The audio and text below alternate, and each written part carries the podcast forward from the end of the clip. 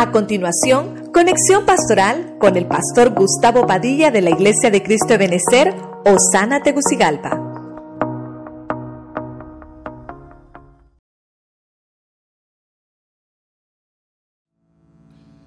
Siete activaciones familiares. Hay más, pero trato de abarcar por lo menos la plenitud de las cosas que tenemos que retomar para nosotros y activarlas en nuestra familia. Uno, le dijo Elí, Elías, no tengas miedo.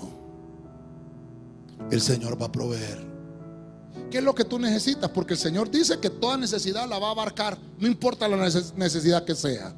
Número dos, llegó el Señor a la casa de Jairo y le dijo, Talita Kumi. Activó a aquella familia porque estaba muerta su hija. Y cuando aquella niña se levantó, lo que pudo discernir el Señor ahí es que la dieta espiritual de esa casa no era buena. Y lo primero que dijo, delen de comer. El bocado en la casa, hermano, debe ser en paz.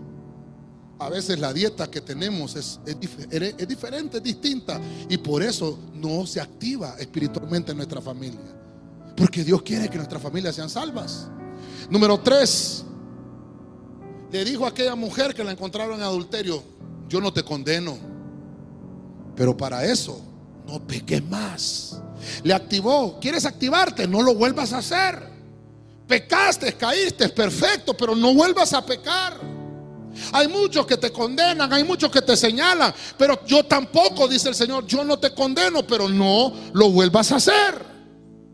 Yo no vengo a destruir, dice el Señor, yo vengo a salvar, yo vengo a sanar lo que se había perdido. Está el Señor interesado en el rescate de la familia. Número cuatro, Eliseo llega a la casa de una viuda y lo que encuentra ahí es un problema financiero. Aquella mujer, hermano, está por perderlo todo y hasta sus hijos por ser esclavos. Y llega la palabra del profeta y le dice, ¿sabes qué? Consigue jarras vacías. Todo lo que esté vacío en tu casa, Dios lo va a llenar hoy, dice el Señor. Dios lo va a llenar hoy. Va a empezar a haber salud financiera porque Dios tiene recursos en abundancia para nuestra familia. Luego vimos el número 5.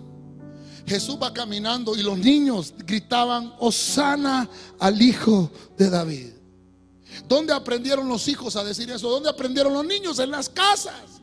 Porque había una esperanza. Se estaba corriendo el rumor de que llegaba el Salvador, de que llegaba el Mesías. Y el Señor dijo, ¿por qué quieren callarlos? Si ellos se callan, las piedras van a hablar. Dejen los que canten, dejen los que digan, Osana, que venga la salvación ya, que venga la salud ya. Porque Dios, hermano, Dios envió a los niños. Cada bendición, cada hijo que Dios envía, hermano, es porque Dios lo envió, esa herencia.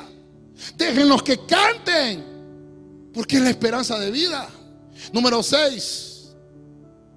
Aquella mujer, en 1 Samuel, Ana, que llegó con una petición en el altar y dijo, no me muevo de aquí hasta que Dios no me conceda. El profeta y el sacerdote en aquel entonces, Elí, le dijo, vete en paz. Que se haga como has propuesto en tu corazón. Y la petición fue concedida. Porque Dios conoce nuestra condición desde que salimos de nuestra casa. Y aquella matriz de aquella mujer se abrió. Y no solo tuvo a Samuel, tuvo cinco hijos más. Y por último vimos aquel hombre que tenía un hijo endemoniado, sordo y mudo había gastado todos sus recursos en los médicos. Había gastado todo. Tal vez hasta con otros ministros, engañadores y estafadores.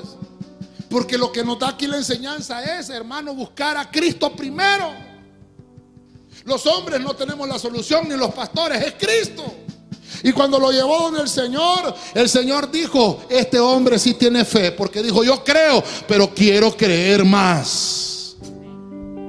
Y le dijo al demonio que tenía el hijo, sal de él, yo te lo ordeno y no regreses nunca. Se eliminaron los ciclos. Y hermano, la enseñanza aquí es, evitemos la reinfección. Dios nos ha perdonado, Dios nos ha limpiado, no nos volvamos a ensuciar.